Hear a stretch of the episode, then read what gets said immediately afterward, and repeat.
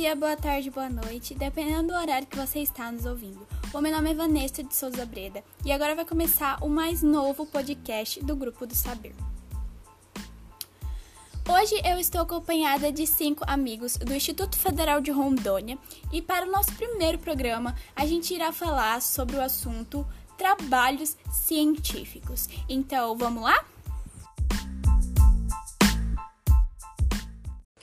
O trabalho científico, ele está na rotina de todo estudante, seja na escola quanto na universidade.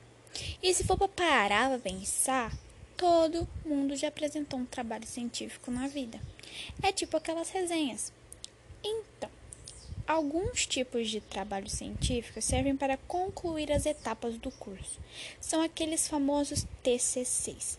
E os outros, aí você produz durante a sua graduação, como uma resenha, resumos, posters e artigos científicos. Mas é bem provável que esse primeiro contato com o trabalho científico tenha acontecido lá atrás, no tempo da escola, não tem? Embora a gente já tenha contato com algum desses gêneros, como o resumo, é bem comum, gente, que os estudantes tenham dificuldades para escrever os trabalhos científicos quando chegam na faculdade. Aí você me pergunta, mas por que isso acontece sendo que a gente já teve contato com esses gêneros? A grande questão é que na faculdade o nível de complexidade é gigante, é muito maior do que na escola. Então, o objetivo desses trabalhos científicos mudam.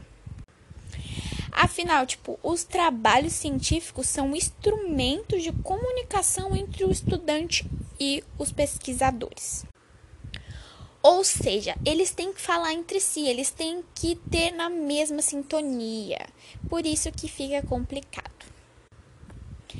Cada país ou região, eles costumam adotar um modelo de formação para justamente facilitar a comunicação entre os pesquisadores. Como a minha amiga já falou anteriormente, entre esses modelos, o mais conhecido é a ABNT, que precisa seguir muitas regras e processos para que o seu trabalho fique perfeitamente na visão da faculdade. Os resumos que antes você escreveu do seu jeito vão precisar agora ser escritos de acordo com a língua de cada determinada comunidade científica. Você vai precisar ter um tempo a mais de estudo, você vai precisar se aprofundar muito mais no conteúdo para você conseguir desenvolver um resumo ou uma resenha que esteja o nível da faculdade, que esteja com todas as regras da ABNT e entre outros.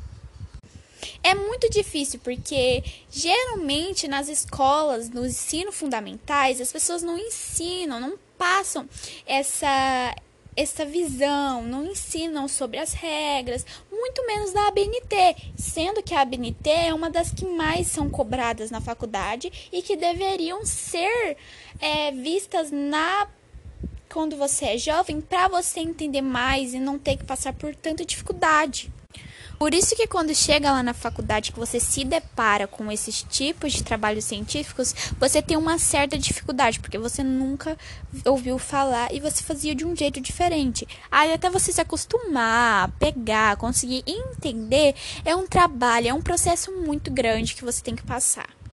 Quando você chega no processo de pesquisa, no processo de elaboração, é necessário responder algumas perguntas e seguir alguns passos. Esses passos são muito complexos. Se eu fosse citar cada um aqui, ia ficar muito longo. Eu vou citar os mais importantes.